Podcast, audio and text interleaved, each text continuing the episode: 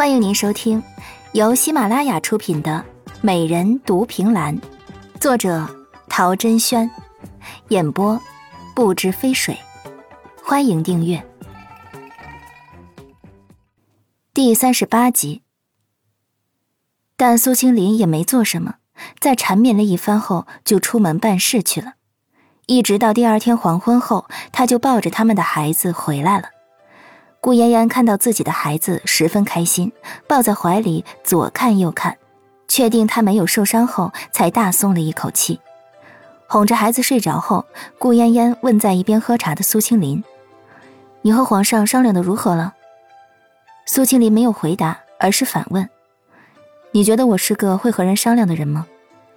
顾嫣嫣仔细想了想，好像的确是这样。她从来都是说一不二的人，而且。从来不与人商量，包括他。所以你去了那么久，都做什么呢？揍了他一顿，解解气。啊，你还真敢啊！他毕竟是皇上啊。哼，不怕。揍的时候我说了，揍一顿我就继承皇位，他就乖乖让我揍了。顾嫣嫣已经不知道该说什么了。这一家子都是什么怪癖呀？那你真的打算继位啊？其实顾嫣嫣是不想的，一旦继位成为帝王，后宫就不会只有她一个女人。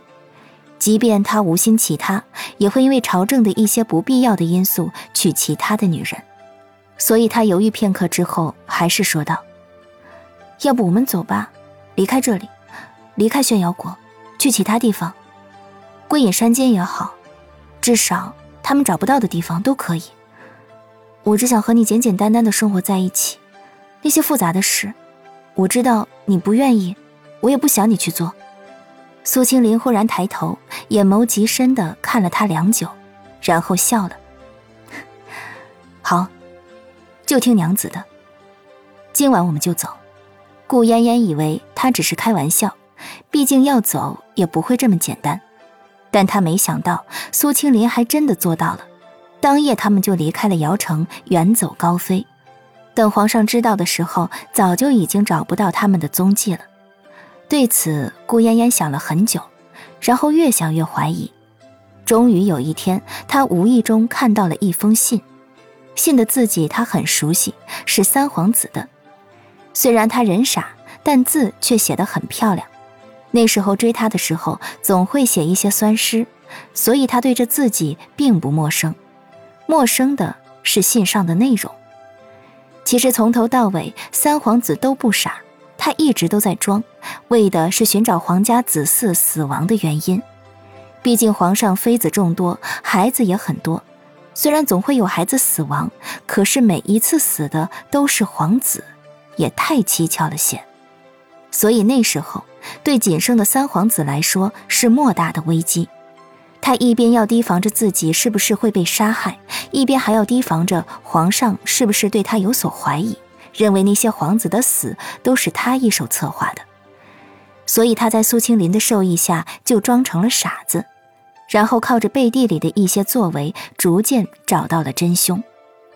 而那一夜，顾嫣嫣的孩子被皇上带走的时候，就引了真凶露出了端倪。三皇子察觉后，派人告诉了苏青林。于是两人联手，终究是拔出了真凶的毒牙，也挽回了一场危机。至于危机是什么，信里并未提及。三皇子今次写这封信，是特意告诉苏青林，要不是他当夜充当神助攻，让顾嫣嫣讨厌他，顾嫣嫣就不会想到用无心公子来逃避。因此，三皇子希望在他的登基大典上，苏青林可以回来。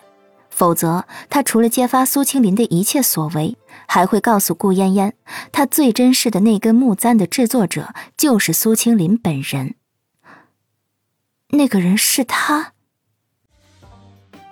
本集也播讲完毕，亲爱的听众朋友，请您订阅关注，下集更精彩。